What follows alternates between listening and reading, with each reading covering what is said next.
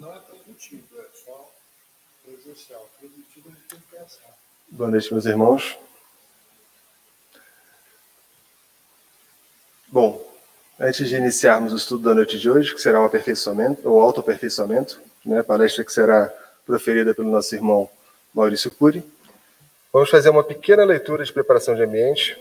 A retiramos do livro Fonte Viva, é o capítulo Renasce Agora, é o item 56 do livro. Aquele que não nascer de novo não pode ver o reino de Deus, Jesus. Está em João, capítulo 3, versículo 3.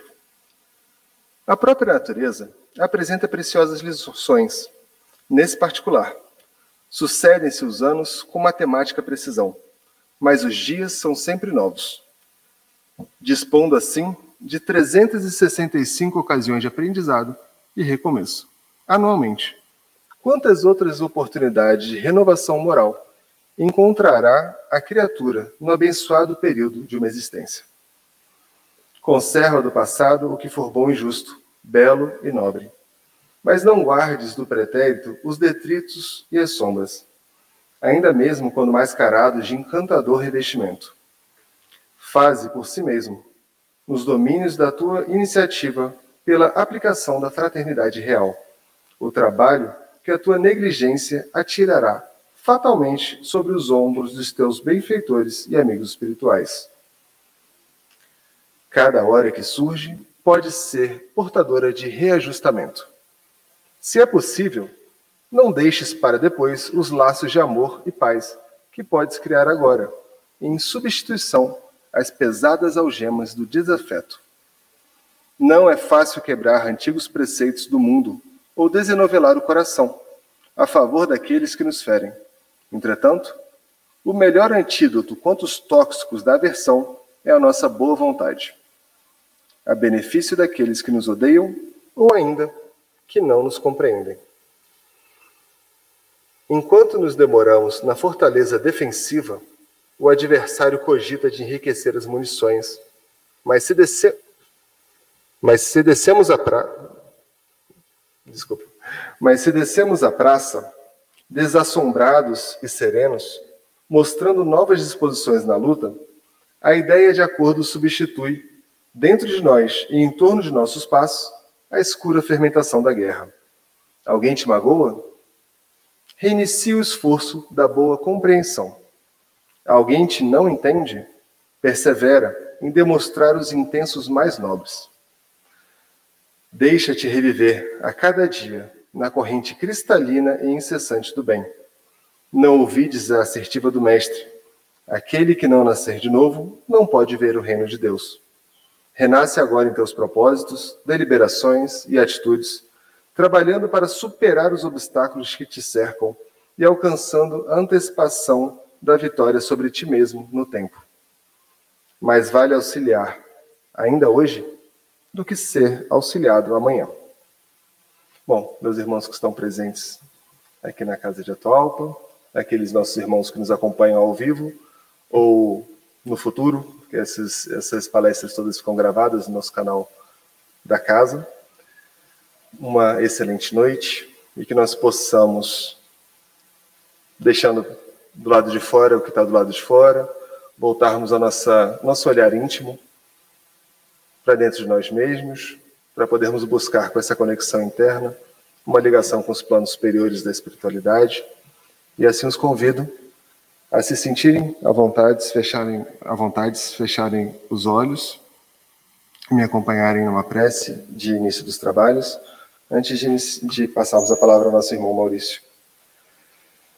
E assim, é que agradecidos por mais essa oportunidade de estarmos aqui na Casa de Atualpa, cercados por espíritos amigos que nos orientam, nos protegem, por tantos benfeitores do mais alto que nos amam e torcem por nós torcem pelo nosso melhoramento íntimo, como tema da palestra de hoje, o autoaperfeiçoamento. Com a lembrança serena e constante, como foi dito na página inicial dos trabalhos, de que podemos, a cada hora, transformar essa hora num momento de reeducação, de renascimento, no momento para deixarmos para trás vícios e construirmos dentro de nós virtudes tão essenciais para que no futuro possamos mais auxiliar do que ser auxiliados.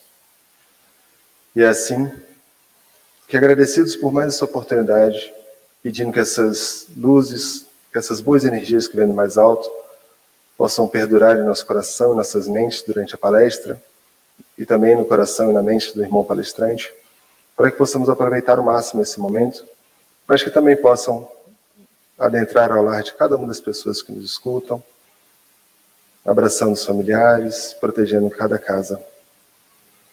E assim, é que agradecidos por mais essa oportunidade de estudo, que damos por início os trabalhos da noite, dando graças a Deus. Meu irmão Maurício, a palavra. Uma boa noite a todos. Que essas palavras iniciais elas possam refletir para todos aqueles que estão aqui na casa de Atualpa, ligados pelas conexões do sentimento, do pensamento, mais disciplinado, pelo menos nesses instantes, para que a gente possa aproveitar essa oportunidade para unirmos, nos unirmos em torno do conteúdo espírita cristão que nos serve de lastro para as nossas reflexões de hoje. Para você que está em casa, nossos queridos amigos que também nos assistem aí pela, pela internet, pela página do Atualpa, é bacana a gente poder falar isso, porque significa também um aperfeiçoamento mais uma, mais uma, um instrumento para que os nossos propósitos, olha, eu não estou soltando aleatoriamente, não, tem a ver com o nosso tema, para que os nossos propósitos sejam alcançados. Então, nós estamos sempre buscando, quando nos damos conta de quem somos, né, despertamos na vida, tomamos consciência da nossa individualidade começam os questionamentos naturais desse arcabouço que a gente primeiro olha e vê a expressão física, né? Quando a gente fala assim, quem sou, né? Aí você fala, ah, eu sou assim, eu sou assado, né? Sou de um jeito ou de outro. Então a palavra autoaperfeiçoamento, obviamente, é uma palavra tão, tão ampla que nós teríamos N tipo de abordagem, mas nós vamos nos ater à visão espírita e com muito pé no chão, porque apenas um momento de reflexão não se esgota um assunto como esse. Mas para vocês que estão nos assistindo, para nós que estamos fazendo essa reflexão, sob a ótica espírita cristã, por quê? Porque nós temos aqui o compromisso de divulgarmos, conhecermos, refletirmos, sentirmos, para podermos viver esse conteúdo que é também faz parte das aquisições humanas do conhecimento. Mas ele transcende um conhecimento a uma instrução de, de cunho técnico. Esse transcender diz respeito ao universo que nós chamamos universo moral. E a gente vai falando, usando essas palavras, com muito cuidado para que a gente não se atenha de forma radical a elas, porque nós podemos colocar dentro desses conteúdos, outras palavras que nos auxiliam, por exemplo. Qual é o campo, então, de atuação? Qual é o material que as religiões trabalham?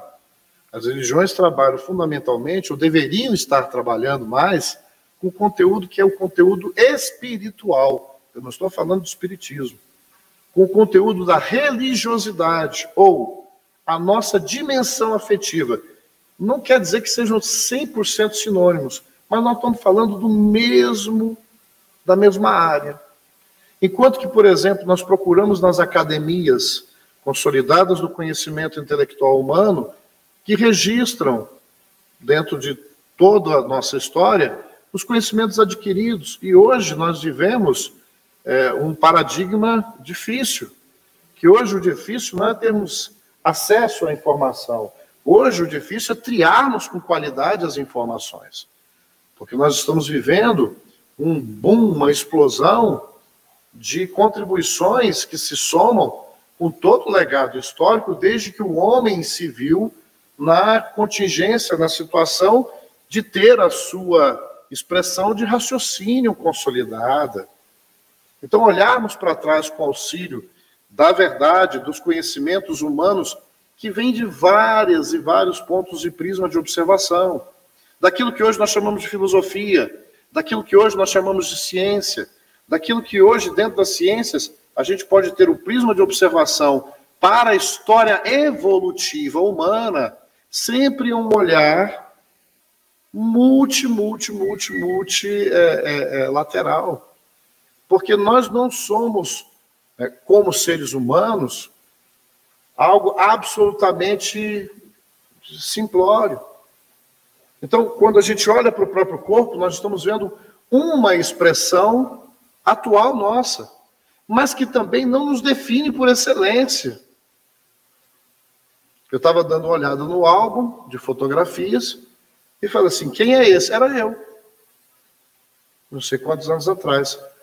Não precisei desencarnar para a forma já está bem diferente. Porque há uma passagem, um desgaste, um processo. Todos nós estamos em processo há muito tempo. E a doutrina espírita traz um contributo que se soma às grandes contribuições filosóficas dentro de vários bosques do conhecimento, também das tradições religiosas, mas o Espiritismo vem se somar com essa retomada do pensamento lúcido, das desmistificações, da demitificação também, a quebra dos mitos, para que a gente busque ampliar o olhar sobre o que é a vida, sobre quem nós realmente, essencialmente somos, as nossas origens essenciais, fundamentais. Eu quero saber quem eu sou. De onde que eu vim? Eu fui criado? Quando? Eu sou resultado apenas dessa experiência da personalidade atual? Segundo a doutrina espírita, não, eu não nasci agora. Eu renasci agora. Nessa experiência. Mas eu já tive outras experiências. O espírito que eu sou Opa, já tem uma definição aí. Então eu sou mais do que um corpo. E esse espírito, o que a gente pode saber antes mesmo da definição clássica do espiritismo, todos nós intuitivamente sabemos o que é o espírito. É o que nós pensamos. É o agregado que nós temos não só das memórias, mas de todo conhecimento que nós já somos capazes de conscientemente ou inconscientemente expressarmos. Através do quê? No momento, no corpo. Tem muita gente hoje experimentando a doença que paralisa a fala. Tem gente que está experimentando a consciência no corpo e o corpo é uma prisão. Quantos de nós, ou se já não experimentamos isso, ou temos notícia, de pessoas que estão lúcidas, mas o instrumento está debilitado. Então, se nós olharmos por esse prisma, só o foco na matéria, essa pessoa não é nada. Ela é menos gente.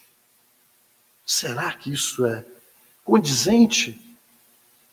Se nós olharmos para a nossa expressão, e aí vamos fazer, vamos fazer uma, uma, uma comparação mais leve. Quando eu era mais novinho, eu gostava tanto de jogar futebol, tanto de jogar futebol, que eu me lembro desse meu pensamento, dizendo assim: no dia que eu não der mais conta, o que vai ser de mim? Vocês vejam, gostava tanto, mas eu já sabia que por mais que a gente queira prolongar, vai chegar uma hora que a gente tem que aposentar as chuteiras porque o corpo não vai mais dar conta. E por mais que se aperfeiçoem os processos de manutenção de uma vida física com muito vigor, e é óbvio que a ciência tem também esse papel de tornar a vida biológica, ou seja, que esse instrumento que ele possa estar não só com mais quantidade de tempo, mas com qualidade. Mas é fato que por mais que a gente faça isso, há um desgaste. Isso aqui não, isso aqui, esse instrumento maravilhoso, ele tem data de validade. E a grande boa notícia para todos nós é que cada instrumento aqui vai pifar, vai falhar um dia e a gente não vai conseguir mais dar carga nele. Agora, quem habita esse corpo, a boa notícia é, não vai morrer. Continua vivendo. Já viveu antes, em outros tempos, em outros corpos, em outras épocas. Com qual propósito? Já que nós estamos falando também de propósito. Vejamos, com todo respeito a crenças, filosofias, mas nós estamos aqui falando da doutrina espírita e do Cristo. E dentro do espiritismo cristão, nós temos não a crença da imortalidade. Me perdoe, não é arrogância o que eu vou falar. Nós temos a certeza da imortalidade da alma. É mais do que uma crença, é uma certeza. E ela está embasada não apenas nas, nas nossas questões filosóficas propostas dentro da base da doutrina espírita. Está proposta também pelo seu aspecto da doutrina espírita, pelo seu braço experimental.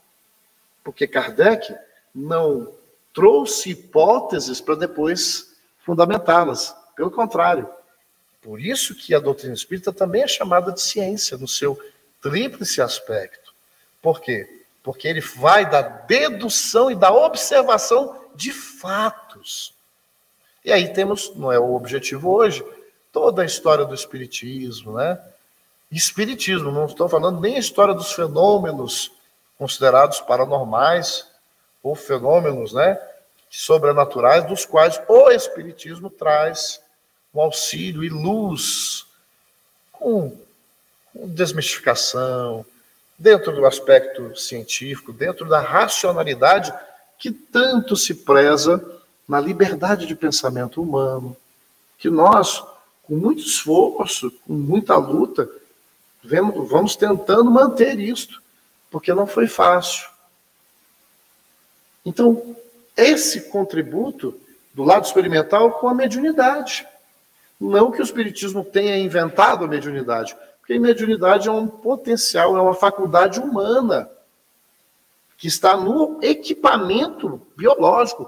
Todos nós aqui somos médiums, por definição, por quê? Porque temos na nossa instrumentalidade, no nosso equipamento, principalmente na nossa máquina cerebral, mas não é só a epífise, mas todo o equipamento, principalmente uma glândula, que no corpo físico em contato com o ser que dirige o corpo, que é o espírito, nós temos essa sensibilidade, esse potencial de percebermos e de nos comunicarmos em lato senso pelo pensamento, que não obedece fronteiras, que não se restringe a fronteiras físicas ou da própria atmosfera, para integrarmos o nosso pensamento com o pensamento, inclusive, de quem já desencarnou. E essa capacidade de estarmos no meio, ou seja, de estabelecermos essa comunicação através dessa faculdade, assim como nós temos outras faculdades também do espírito, por essa faculdade, todos nós captamos de forma uns mais sensíveis e outros com menos sensibilidade ou mais a influência dos pensamentos de quem já desencarnou. Não só dos pensamentos, mas dependendo de como esse pensamento é decodificado por mim, eu consigo não só entender ou captar as ideias, eu sinto impressões, gostos, cheiros. Abala a ponto de eu decodificar no corpo bem-estar ou mal-estar. Ideias, sensações, emoções, sentimentos. Porque a base da nossa vida, mesmo mergulhados na nossa carne, é o que pensamos. Isso me define como espírito. É o meu pensamento, porque eu posso, de repente, ser calado por um processo de afasia irreversível. Eu posso ter um problema neurológico que me incapacite. Eu não consigo me comunicar. Mas eu estou consciente, eu estou lúcido. Então, o que me define essencialmente não é se eu sou meia, meio gente porque eu tenho um braço a menos ou porque o meu corpo está tão velhinho que para eu fazer atividades tão simples, eu preciso do apoio, não só de uma cadeira de rodas e tudo, mas o ser que habita esse corpo Essa é a boa notícia. Só que tem gente nesse estágio que já está mais perto da libertação, assim como um aluno não fica ad eterno numa única classe. Ele experimenta, em fases da vida, mesmo nessa, processos. Com qual objetivo? Aperfeiçoar-se. Para quê? Se nós olharmos a nossa vida apenas desse berço atual, até, porque não, nós não temos aí, né, graças a Deus, olha, tu tá, teu bilhete de volta já está carimbado.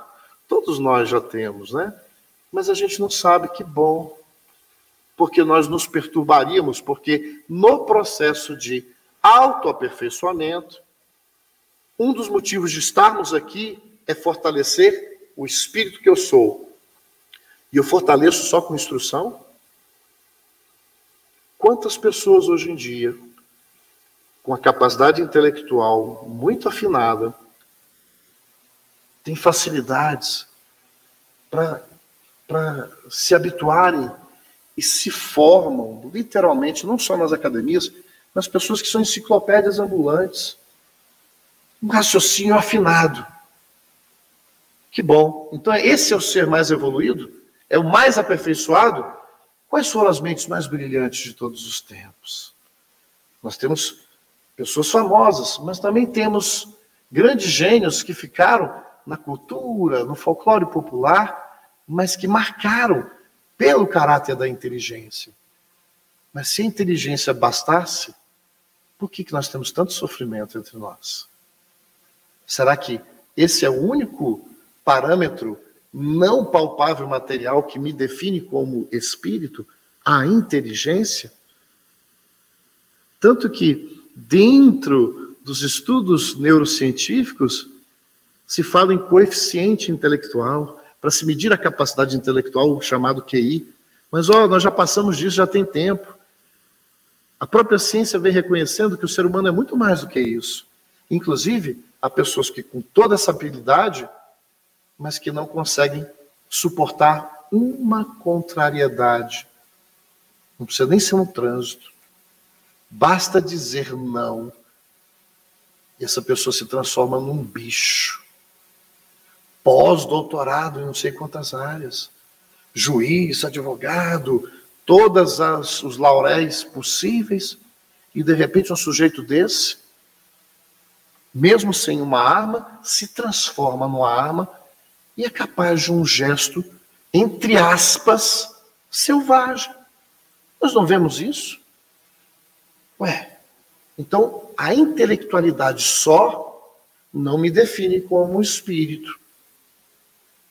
Tanto é que tem um lado nosso que a ciência hoje chama de dimensão afetiva, a neurociência, que é composta das minhas emoções, dos meus sentimentos e que se transformam nos estados de humor.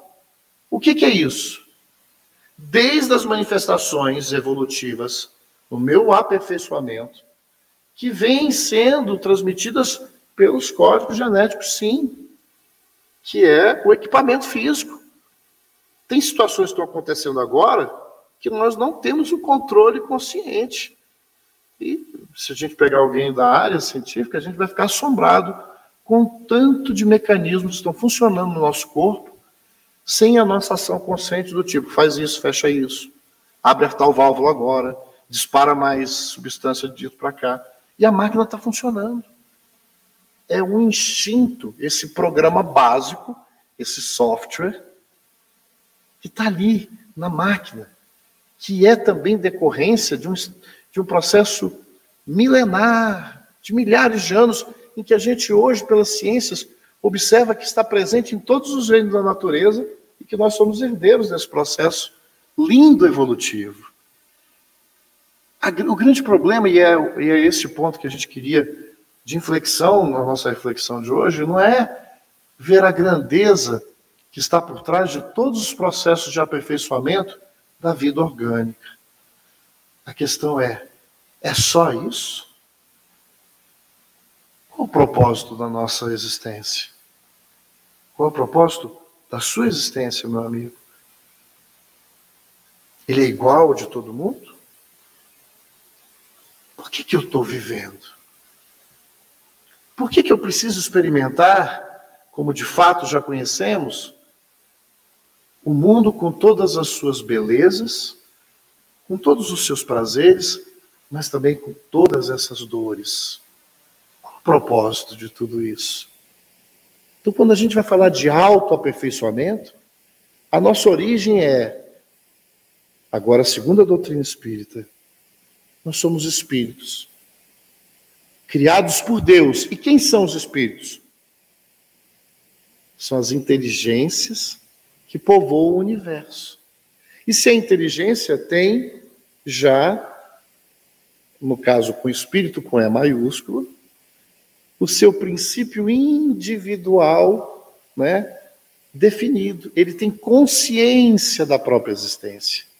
E no processo de evolução comparece o instinto como herança evolutiva, mas ele não para só no instinto. Porque o instinto, mal comparando, é como se fosse o quê? Aquele programa perfeito que bota para rodar. Então o que, que acontece? Do ponto de vista do reino animal superior, Todos os animais, mesmo do reino superior, não falham porque o instinto é perfeito. Então, por exemplo, eu fico pensando, se eu fosse, eu sempre brinco com isso, se eu fosse um salmão, aqui para vocês, né? Mas quando que eu vou voltar para aquele rio? Para subir, para morrer? Para poder desovar lá? Ah, vou não. Está tão bom aqui no oceano. Isso é capacidade de raciocinar, de querer fazer livre escolha. No instinto não existe isso. Tudo corre certinho em a natureza, no universo. Então, esses seres têm uma liberdade muito limitada dentro do seu da sua escala também evolutiva. Mas o conjunto diz que não raciocinam. Então, o salmão de, sei lá, se tem salmão há mais de 10 mil anos, acho que deve ter, né? Não sei. Ele continua fazendo a mesma coisa. E só não vai para o mesmo, caminho se o homem detonou aquele caminho. Senão ele vai procurar uma outra rota para que ele possa voltar. E a tartaruga, gente? Que GPS fantástico, né? Quase não sei quantos anos, 50, 60, 70, e volta para a mesma praia. E agora que nós estamos começando a, a, a dominar o GPS, e às vezes falha, né? Mas o da natureza é perfeito. É um instinto, essa inteligência que está programada, a inteligência embrionária. Mas eu tenho mais do que o instinto. Eu venho desenvolvendo as sensações. Consegui chegar na fase racional. Homo sapiens, né? Se a gente for encontrar aí uma semelhança dentro da, do que a academia nos mostra, não só o Homo erectus, processo de aperfeiçoamento, porque tudo em universo está em constante aprimoramento. E se nós somos partes da criação, e para nós espíritas cristãos, nós não deixamos de alinhar com a ciência. Quem disse que a gente não é evolucionista? Somos. Nós não brigamos com Darwin, não. Que eu saiba, Kardec também não brigou. Darwin estava observando os fenômenos da natureza que estão absolutamente dentro das leis de Deus. E as leis de Deus são as leis naturais. Essa dicotomia, essa separação, essa divergência entre o pensamento religioso o pensamento científico, nós apartamos-nos e separamos essas correntes, sabe por quê? Porque nós adulteramos a verdade. E como nós damos vários nomes para vários pontos de observação da mesma lei que a lei universal, nós deturpamos. A religião deveria observar o mundo pelo lado da dimensão afetiva, dos valores, da ética, por quê? Porque enquanto a instrução me faz entender como funcionam as coisas, como funciona o meu organismo, como funciona o ambiente, ou seja, os meus níveis de interação. Primeiro, o nível de interação intrapessoal, a minha relação comigo mesmo, com o meu próprio corpo, com a minha dimensão de pensamentos. O que, que eu faço das minhas memórias? O que, que eu faço dos conhecimentos que me parecem inatos? Ué, mas eu não aprendi isso e já veio? Mais uma das provas que nós não estamos zerados. Não foi do zero. De repente, pai e mãe estão lá com os meninos e falam: de onde é que esse menino tirou isso? É porque ali tem um corpinho pequeno. mas ali é um espírito milenar, e a gente não tem ideia de quanto tempo vem se enriquecendo em instrução e também que em valores morais, em virtudes, para ficar mais simples. Indiferença ou compaixão, empatia? Alguém consegue materializar isso? Mas a gente, todo mundo aqui vai concordar que isso existe, não existe? Raiva, que é uma emoção, que é até quando dispara um processo instintivo, por conta de um estímulo ou interno ou externo, eu não consigo mexer nisso porque é um processo automático. Mas em menos de um segundo, diz a ciência que eu posso estar no controle. Então, a raiva é uma emoção, é uma força que se traduz em vários processos, inclusive endócrinos, que libera substâncias para que a minha máquina orgânica possa tomar, esteja pronta para correr, para o enfrentamento, ou para se proteger, mantendo o nosso instinto de conservação. Agora, depois que eu ganhei a razão, passado menos de um segundo, eu já tenho todas as condições pelo raciocínio, pelo arcabouço de conhecimentos, pelos valores ético-morais que eu tenho ou não tenho, para saber o que eu faço com essa emoção. Eu vou dar vazão a ela, e na hora que eu sinto a raiva por conta de uma interpretação de um estímulo que eu considero agressivo a mim, e isso não é só fisicamente, porque começou quando eu ia para dentro da selva. Eu tinha que pegar e matar um mamute. Então eu tinha que estar alerta para poder admirar a natureza entrando na floresta. Olha que florzinha bonita. Então eu tinha que ser objetivo, porque se vem um tigre do outro lado.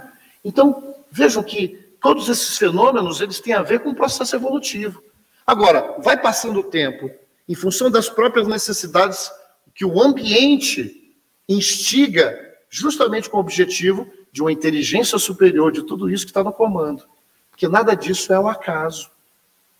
Então, as intempéries, as dificuldades próprias físicas do planeta, elas têm um objetivo: estimular o uso da nossa inteligência. E é por conta disso que a gente vem aperfeiçoando.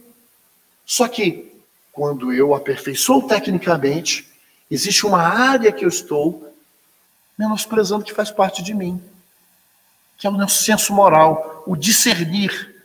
O que eu faço com essa força? Mato, corro, destruo, apazigo, colaboro, vou para a guerra. O que, que eu faço? É uma decisão ética. E nós não estamos falando das éticas que são volúveis e passíveis de modificação em função da melhoria dos costumes, porque isso é o ser humano aperfeiçoando-se individualmente e coletivamente, no intuito de sempre se aproximar da verdade. E a verdade absoluta está em quê? Na compreensão sempre mais ampla da lei perfeita que rege o universo. Só que essa lei perfeita ela não rege apenas os fenômenos físicos. Ela rege esse movimento de interação entre nós. Então, eu vou matar o bicho, porque eu não tenho escolha. Se eu não matar, eu morro na selva, ou eu preciso matar porque a minha sobrevivência depende dele. Eu preciso, aí eu tenho uma decisão dentro do meu nível evolutivo, da minha compreensão de mundo e do alcance que eu tenho de intervir para cumprir um propósito. Hoje, eu preciso matar esse mamute na, na selva? Será que, de repente, alguém que vem e fala algo que não está de acordo com o meu alinhamento, eu disparo por ressonância aquilo que eu tinha há milênios atrás e não reeduquei? E tudo que me parece estranho é o que? Inimigo? Vejam que esse universo moral que a divindade, que é Deus, que nós chamamos não só de inteligência suprema, causa primária de todas as coisas, mas é a amorosidade suprema, é a justiça suprema, é a decisão ética na supremacia. E, esse, e ele está manifestando toda a sua perfeição da criação. Ué, se está na criação, Eu tenho acesso a esse código divino. Ué, então por que, que a gente está fazendo tanta bobagem? Então, existe uma lei perfeita que, se eu começo a entendê-la, ampliar a minha percepção dela, como eu amplio o meu entendimento da eletricidade, eu vou tirar mais proveito da eletricidade. Agora, em determinado momento, eu quero pegar a eletricidade para fazer o quê?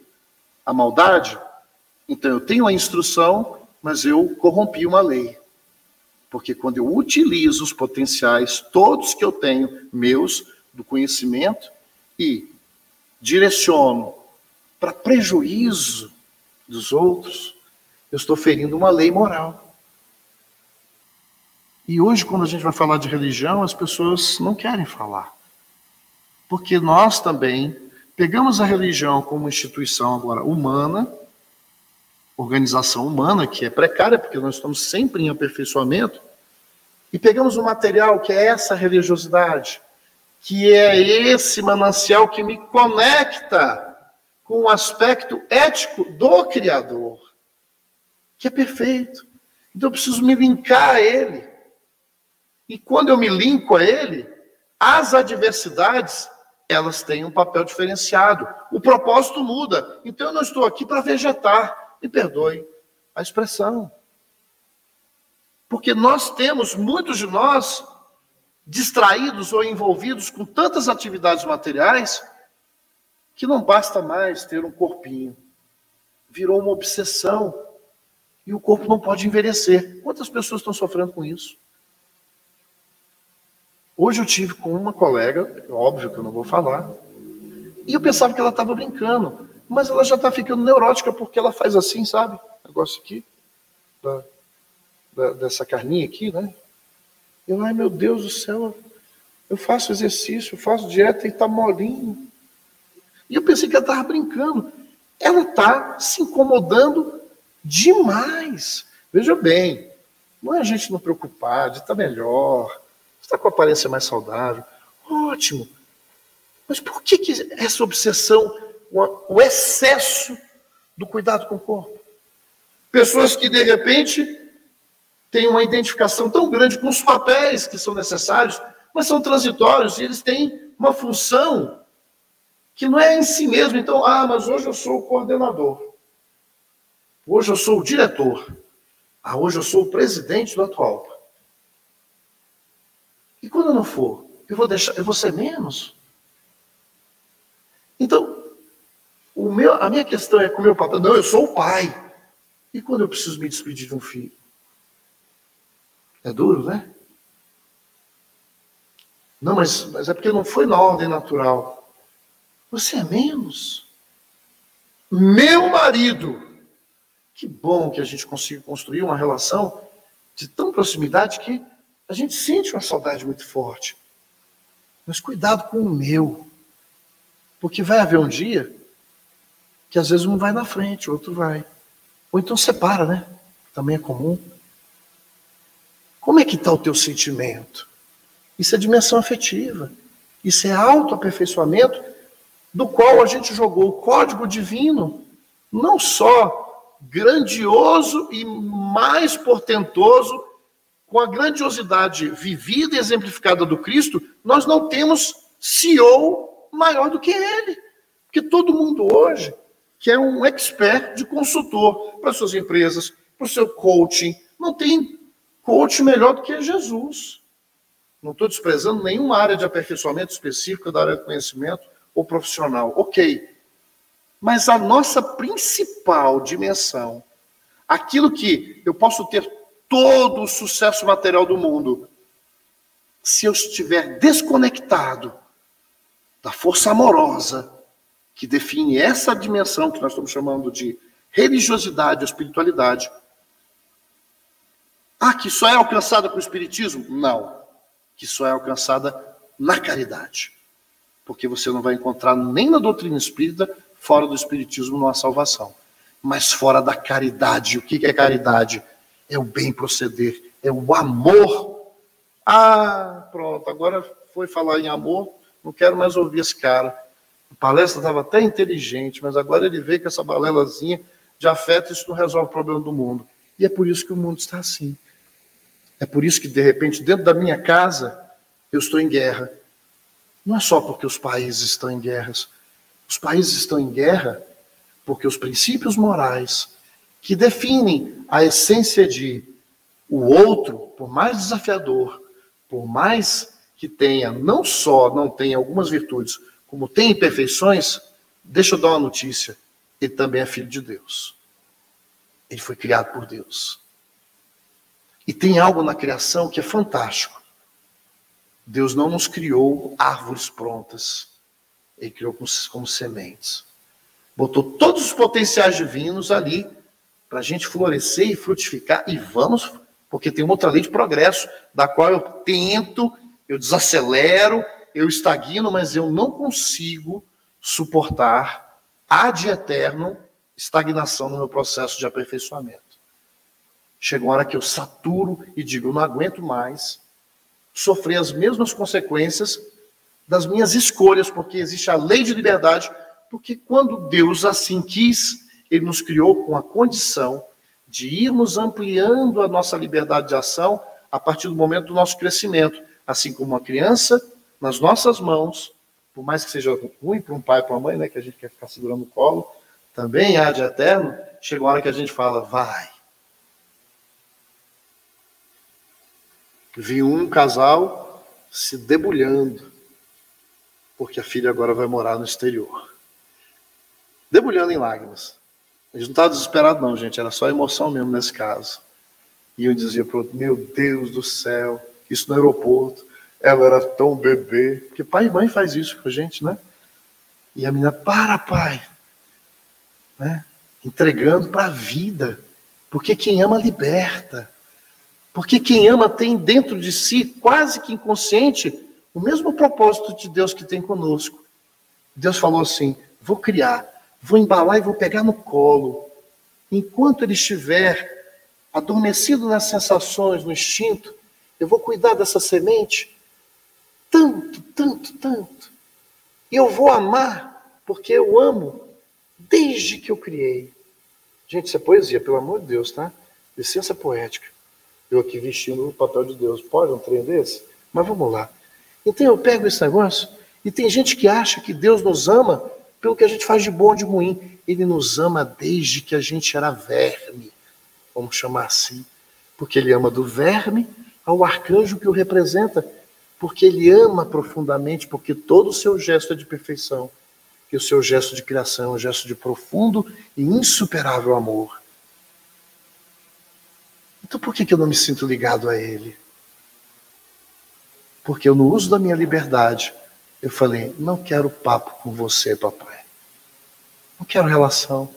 Eu me basto. Em algum momento da jornada, representada coletivamente pelo mito e pela lenda belíssima da queda do paraíso do Éden, eu disse: eu não quero, não vou obedecer, não. Eu me basto. Então isso causou um problema, porque Deus queria que a gente tivesse confiança nas nossas potencialidades, porque eu sou filho dele, eu carrego o DNA dele divino. Mas eu tomei uma decisão. Eu quero andar sozinho. Não, mas deixa eu te acompanhar. Vamos junto. Não. Só eu me basto. Aí começou, e aí eu vou usar uma expressão, tem tantas, né? Algo chamado a hipertrofia do eu excesso de confiança. Eu começo a confiar muito mais em mim e desprezo a fonte, a fonte que me alimenta. E o que, que acontece? Gera o que eu falo. Aí, quando eu faço isso, há o que eu chamo de quê? Que nós chamamos de quebra de relacionamento. Porque a nossa relação com o pai é quebrada. Quando há falta de relacionamento, sabe qual é o nome disso? Falta de fé. Porque fé não é crença. Fé é relacionamento. Relacionamento com Deus. Eu quebro. Não quero relacionamento. Então eu cortei a conexão. Se eu cortei a conexão, eu tô, eu tô, eu tô nessa vida como? Só por mim. E só, por, só pela gente. É experimentar o quê? Experimentar todas as quedas que estão narradas biblicamente, mas que estão aqui hoje. Quando por arrogância eu digo, não vou.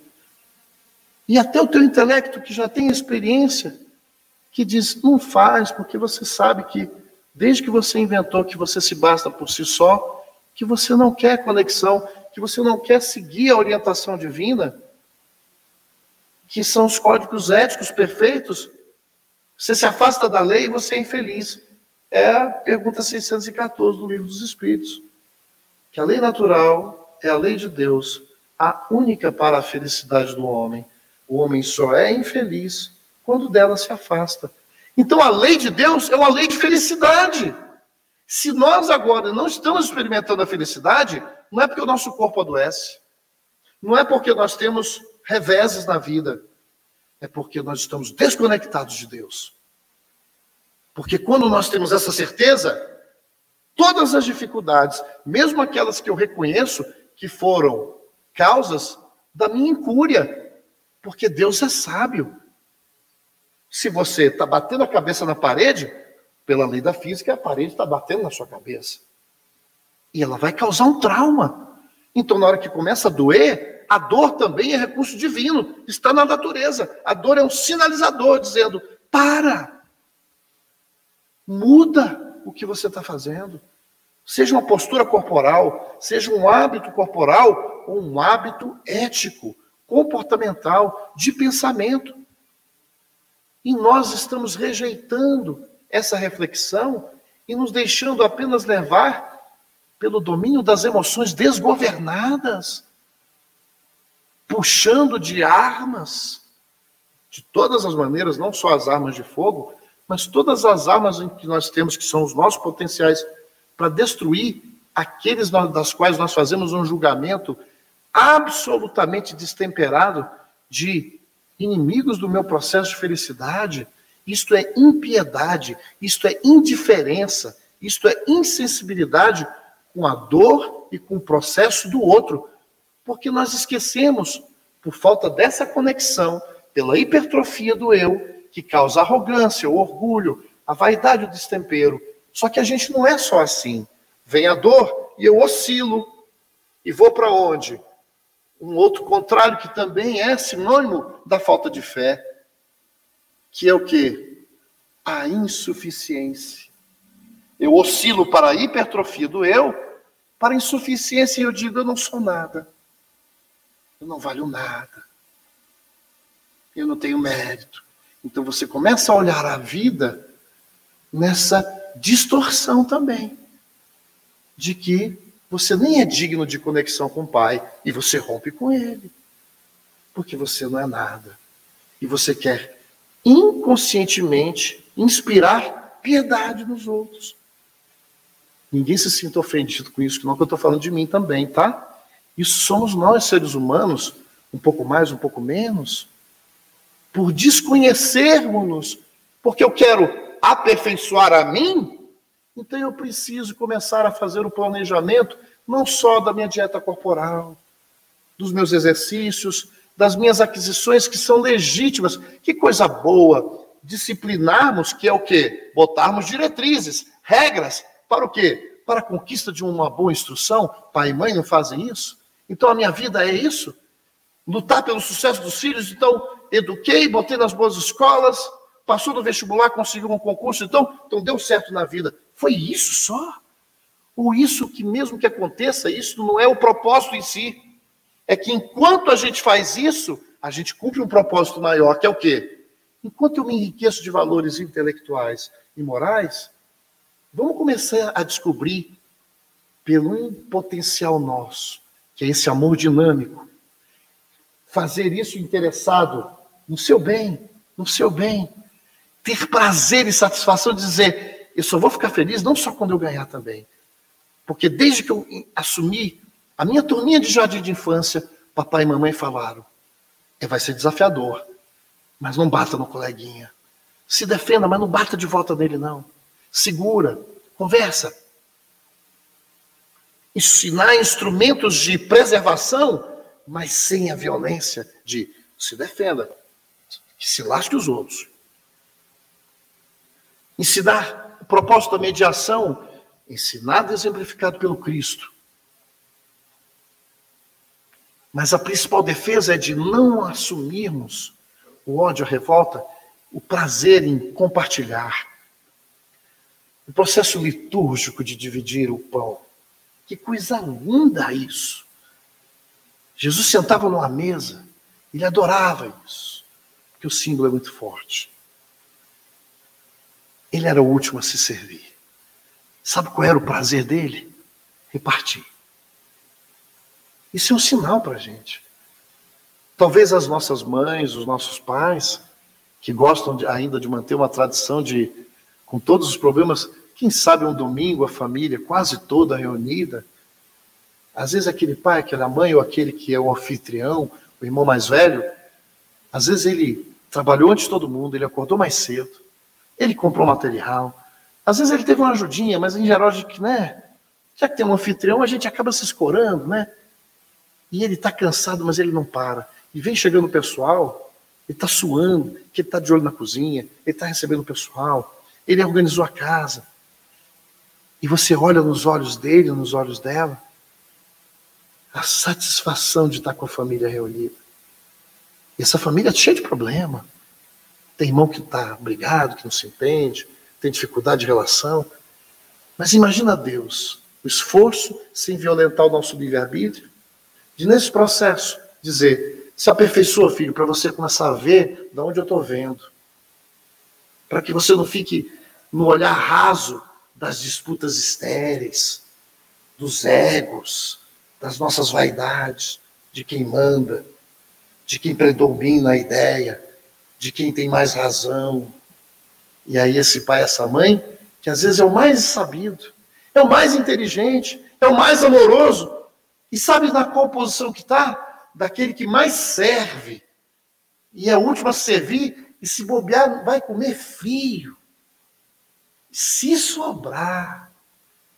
E no final você vai perguntar para ele ou para ela: quem é que está mais feliz hoje?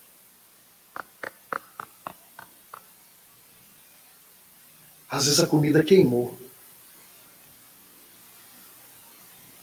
Meu bem, eu vivenciei isso. Deixa eu contar a vantagem, vocês não contam para ninguém, não. Eu vou me exibir aqui, eu sou imperfeito mesmo.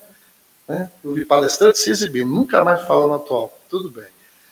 Mas a gente precisa testemunhar, às vezes, até aquilo que a gente acerta de vez em quando. Eu fui fazer um, almoço.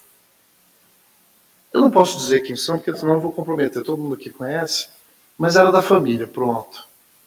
Gente, deu ruim o almoço. Mas o pessoal é, exercitou nesse dia não raciocínio, não quem tinha razão. Eles viram o meu esforço. Eu errei. E errei feio, gente, porque quando eu fui provar, eu fiquei, eu fiquei com um sentimento de culpa. Não é? E foi um arraso esse almoço. Mas foi inesquecível, sabe por quê?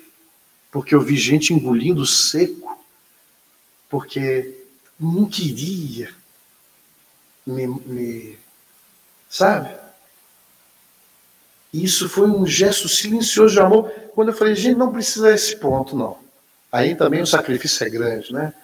Dava, deu tempo de pedir, porque graças a Deus, né? Tem hoje os mecanismos, né? Pedimos lá no, no aplicativo, chegou perfeito ainda. E mesmo que não tenha sido, qual era o objetivo? Era a comida por si só? E muitas vezes, essa casa que dá tanto trabalho, fisicamente falando, a gente vê o esforço das pessoas. Na verdade, a gente tem que aplaudir.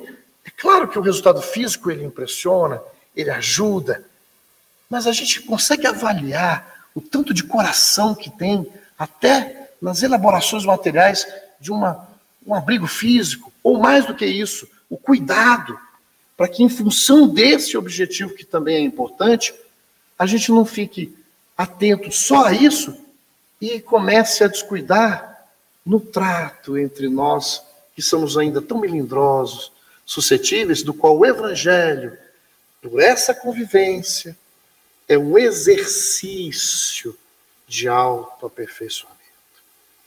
Para, na dificuldade de encarar a própria autorrelação, as relações intrapessoais e as relações sociais. Cumprimos o propósito divino que é o quê? Enquanto eu expando o meu conhecimento e os meus valores éticos, eu passo a ser aquele filho que já não dá tanto trabalho para o pai, mas começa a trabalhar com o pai. Então, nós começamos a cumprir o outro propósito grandioso da existência de cada um de nós.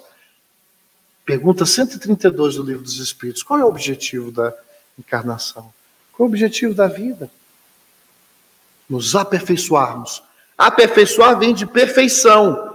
Buscarmos a perfeição, ou seja, limparmos as impurezas dos desvios das leis na prática do amor. E o que é o amor? Senão exercício da compreensão e da tolerância com a fragilidade nossa. A indulgência, a compreensão de que todos nós, por não estarmos perfeitos, estarmos em processos, precisamos ter compreensão, porque sem indulgência, sem perdão, não tem relacionamento. E quando não tem relacionamento, alguém já experimentou ficar brigado com alguém? O quanto é ruim? E eu fico com a minha razão, Fulano fica com a sua razão. Todos ficamos infelizes, porque estamos rompendo com uma lei. E essa lei vai me machucar, de acordo com o meu processo de despertar. Autoaperfeiçoar-se continua sendo um investimento intelectual, porque é necessário conhecer e conhecer espíritas em um consolador. Amai-vos isso primeiro mandamento. Instruí-vos.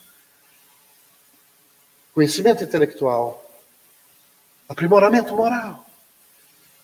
Aprimoramento moral é o leme, a diretriz da minha embarcação rumo à perfeição. A perfeição relativa. Qual é o rumo da minha vida?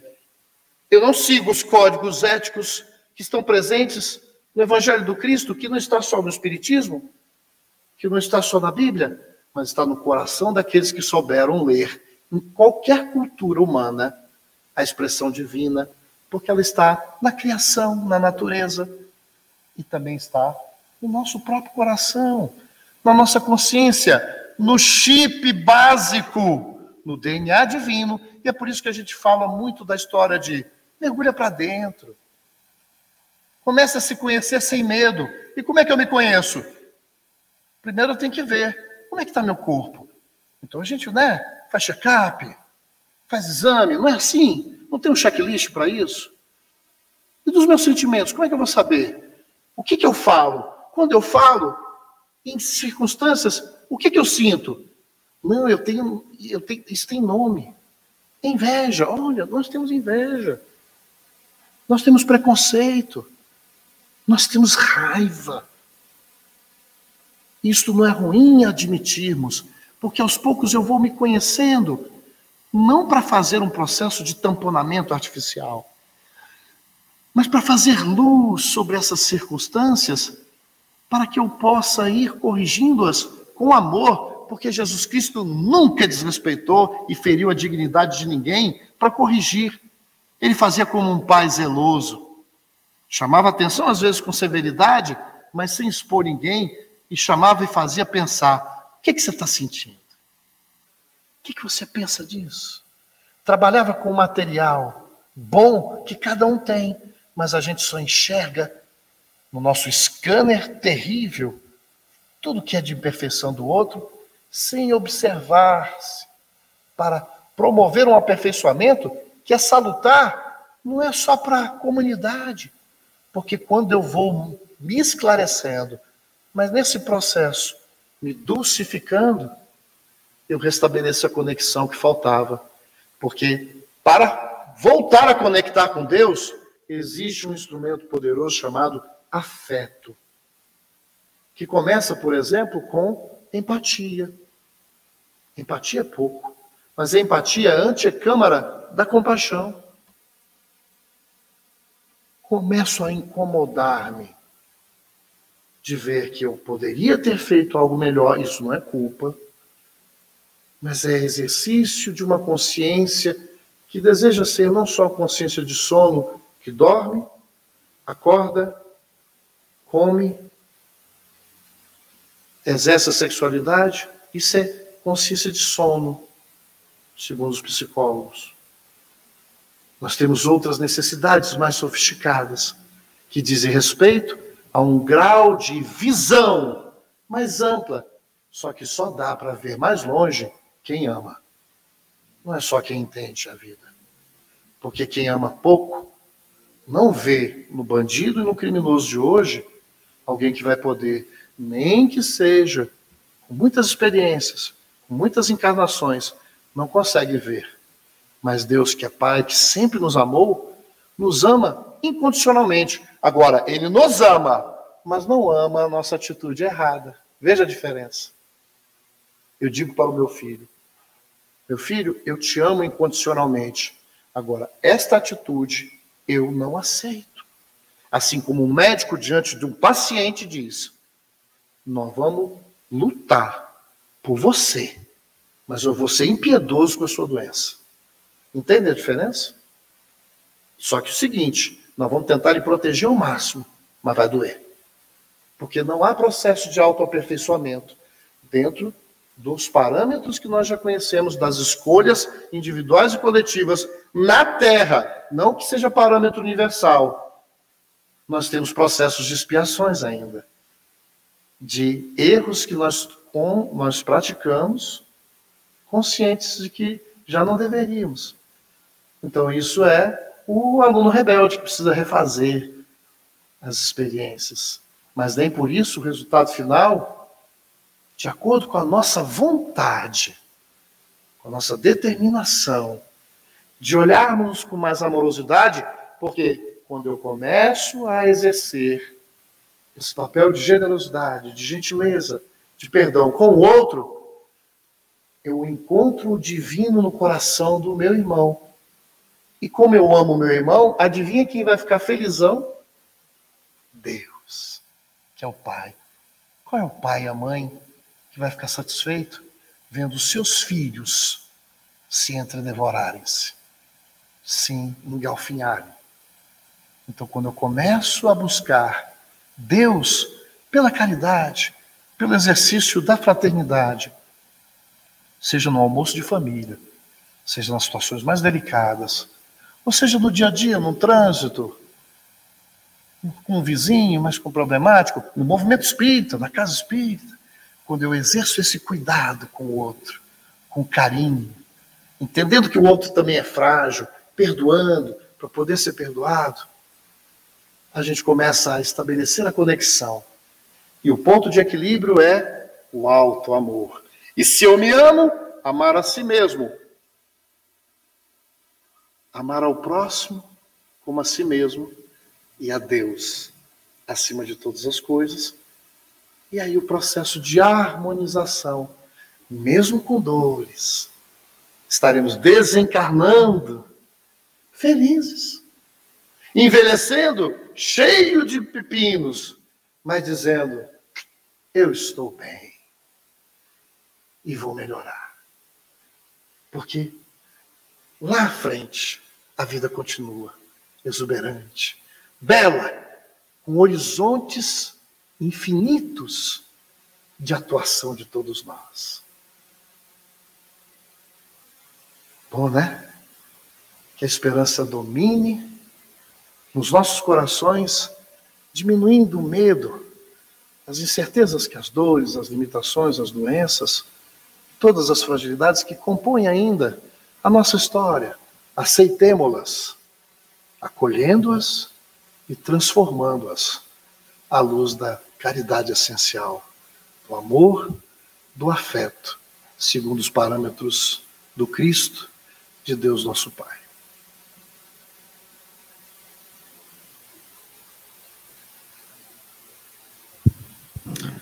Obrigado, meu irmão. Bastante material para o nosso, nosso estudo íntimo. Considerando o, o adiantado da hora, a gente já ultrapassou um pouquinho, eu vou reduzir um pouco os, os avisos da casa, mas apenas lembrá-los, e essas informações estão no nosso site, que vai acontecer esse ano o Festival de Músicas Espíritas do Distrito Federal e do entorno. Ele é promovido pela FEDEF. Esse ano vai acontecer aqui na nossa casa, no Grande Espírito Atualpa. O período de inscrições encerra, vai até o dia 16 de abril. E aí é uma boa oportunidade nessa busca do autoaperfeiçoamento de nós libertarmos o poeta interior que é em nós. Às vezes não sabemos fazer a melodia, mas fazemos a letra.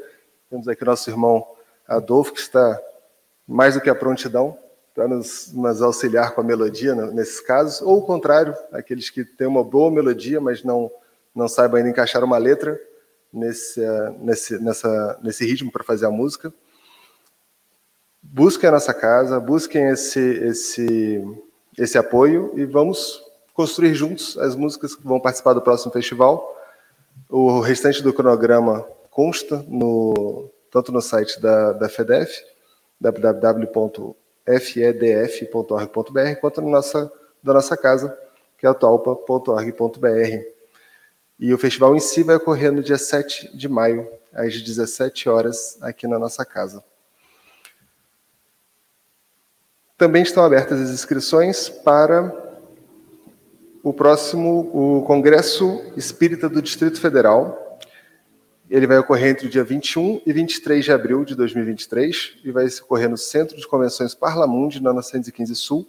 É necessário fazer uma inscrição e essa inscrição pode ser feita por meio do também pelo site da Federação Espírita do Distrito Federal. Por fim, a nossa próxima palestra será na quinta-feira, né, sempre às segundas e quintas-feiras e aos domingos pela manhã, vai ser proferida pelo nosso irmão Luiz Augusto Ramos, o tema avareza. São todos convidados também a participar dessa palestra. Após a, a prece de encerramento dos nossos trabalhos, que nós faremos nesse momento, pessoas, eu convido os, os presentes que permaneçam no salão. Vamos encerrar a transmissão, será tão somente para quem está presente. É, vão ser realizados sorteios de dois livros, pela, pelas mensagens que receberam na entrada, tem um, tem um número e, em sequência, faremos o trabalho do passe. E aí eu peço que aqueles que gostariam de que queiram participar do passe, não é obrigatório, se dirijam a uma fila à nossa direita, após a PS, e aqueles que permaneçam no salão, é, permaneçam em silêncio para que possamos já ambientizar e nos aclimatar mais à, energia, à vibração necessária para o trabalho do passe. Aqueles que queiram conversar, tecer comentários sobre a palestra, a gente pede que se dirijam à área de recepção. E assim, é que convidando nossos irmãos a mantermos nosso pensamento elevado, para fazer a prece de encerramento dos trabalhos da noite, é que agradecemos mais uma vez pela oportunidade de aqui estarmos, pelas palavras ouvidas, que elas possam efetivamente reacender essa chama de burilamento íntimo que existe em cada um de nós reacender esse nosso compromisso da melhor a cada dia e que, renovado esse compromisso, possamos aproveitar o máximo possível essa experiência tão maravilhosa nessa escola tão linda que é a Terra, para que possamos desatar nós do passado e nos fortalecer intelectualmente, moralmente, para evitarmos fazer nós no futuro e assim e também auxiliar nossos irmãos nessa longa jornada da evolução. E assim é que agradecidos por mais essa oportunidade, pedindo que cada irmão aqui presente possa voltar seguro e melhor aos seus lares, e pedindo também que sejam abençoados nossos irmãos que nos assistem de seus lares neste momento. É que damos por encerrado mais um estudo, dizendo graças a Deus.